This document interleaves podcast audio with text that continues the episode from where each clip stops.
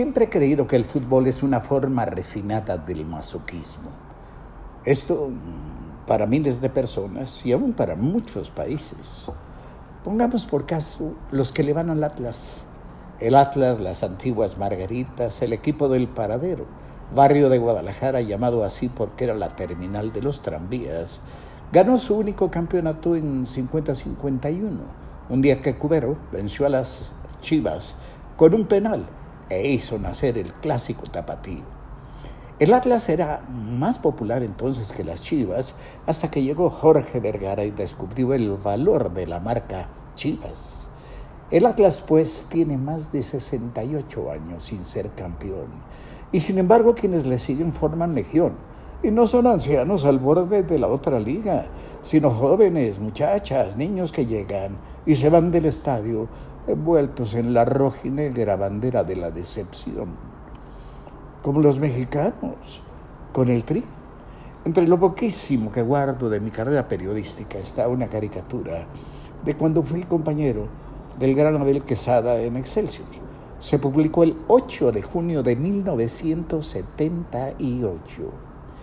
En ella, ilustrada por sus monos, señala Quesada que en México hay más diarios deportivos que en todo el resto del mundo. En México se publican 12 periódicos dedicados solamente al fútbol.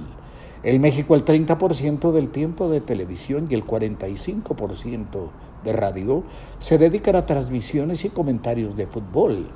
Y México es el único país, dice Quesada, que cuenta con filósofos del fútbol, Fernando Marcos, Escopeta, Guillermo Ochoa, Toyo Andere, Flavio Zavala Milet yucateco, con la cabeza acomodado, Fernando Luengas, Ángel Fernández.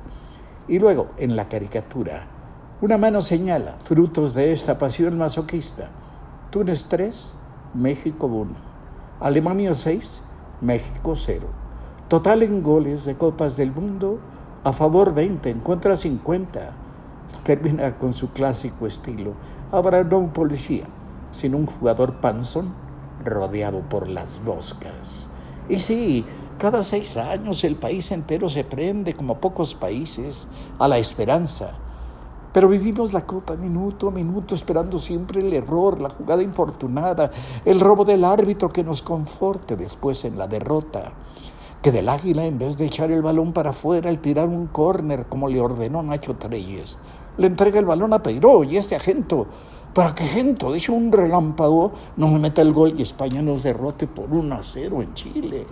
Que un árbitro nos marque el penal que no fue contra Holanda, que un golazo de Máximo, de, de, sí, de Maxi, de Máximo Rodríguez, nos impida llegar al quinto partido.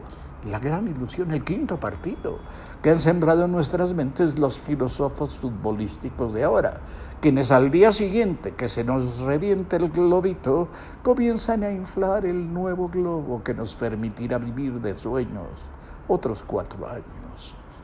Borges dijo que el fútbol es un juego estúpido, muy popular en Argentina porque en Argentina hay muchos estúpidos. Que me perdone Borges, pero no estoy de acuerdo. Estoy de acuerdo, eso sí, de que el fútbol es un masoquismo, pero para mí el mejor de los masoquismos. Y mire que hay muchos. Arbetisman que pierda, dicen en Sevilla. Diablos, diablos, diablos, gritamos en Toluca. ¿Y cómo sufre usted?